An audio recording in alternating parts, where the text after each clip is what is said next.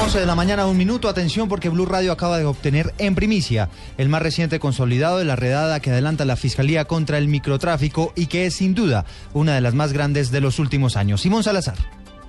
Blue Radio acaba de conocer el consolidado total del último reporte de la operación más grande que se está llevando a cabo contra el microtráfico. Hasta el momento han sido 1.006 las capturas, de las cuales 21 han sido a menores de edad. Este consolidado, conocido en primicia por Blue Radio, revela además la incautación de 71 armas de fuego y de 21 vehículos que han afectado a 140 organizaciones en 158 municipios del país. Han sido en total 849 allanamientos, donde se han incautado 876 kilogramos de marihuana, 39 de cocaína, 2.8 kilogramos de heroína y 75 millones de pesos. Simón Salazar, Blue Radio.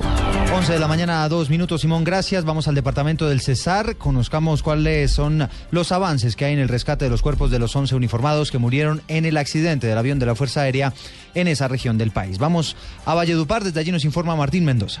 Entre las latas retorcidas del avión Casa 235 con matrícula FAT 1261 quedaron atrapados los 11 cuerpos de los tripulantes de la aeronave que se accidentó en inmediaciones del Cerro Las Palomas, en zona rural del municipio de Codazzi en el Cesar, donde a esta hora avanzan las investigaciones.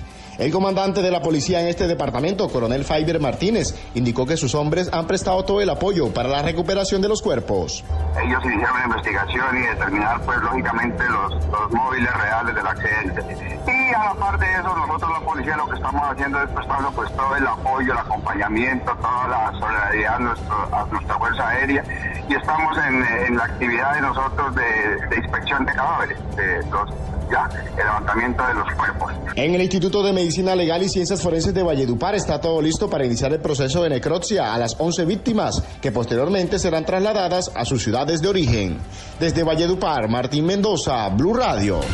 11 de la mañana, tres minutos y mucha atención. El Centro Democrático está informando a esta hora que ya terminó la cirugía al director de esa colectividad, de Oscar Iván Zuluaga, quien, recordemos, fue sometido a una intervención por cuenta de un cáncer de próstata que le fue diagnosticado en las últimas horas. Los familiares informan que todo salió bien. Se espera que en las próximas horas haya un parte médico oficial y la familia de Oscar Iván Zuluaga ah, está lanzando un mensaje de agradecimiento por todas las oraciones y manifestaciones de afecto que le han expresado en las últimas horas todos los sectores del país, sus allegados, a propósito de este asunto.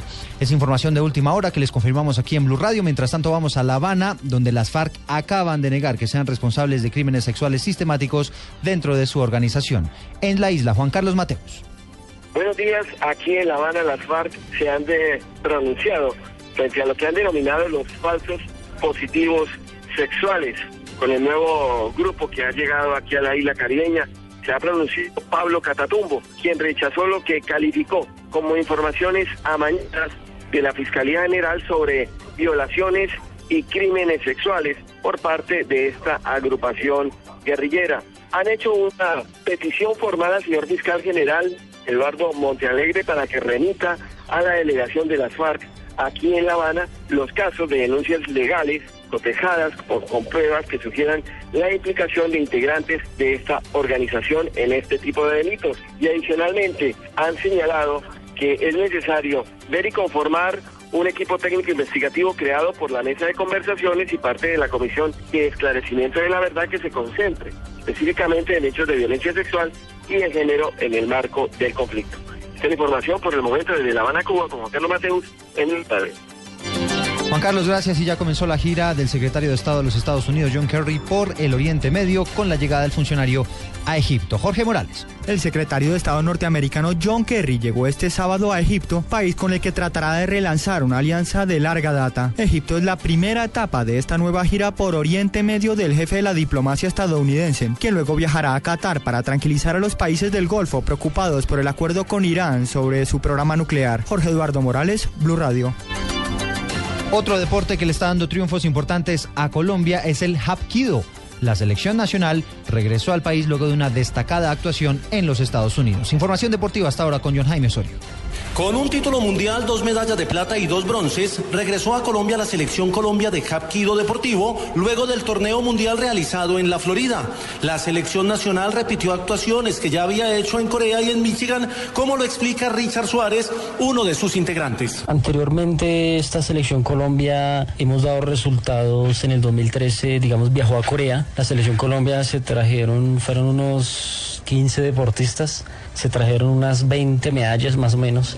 Ese mismo año se viajó a Michigan, Estados Unidos, a, otro mundial. Se trajeron unas 30 medallas entre oro, plata y bronce. Del 2013 para acá, pues se han ido a eventos panamericanos, latinoamericanos, suramericanos, donde Colombia ha dado un excelentes resultados. Este arte marcial coreano llegó a Colombia hace 35 años y desde entonces los deportistas nacionales se han destacado a nivel internacional. El año pasado Colombia fue campeón en un suramericano en Venezuela y en un latinoamericano en Brasil.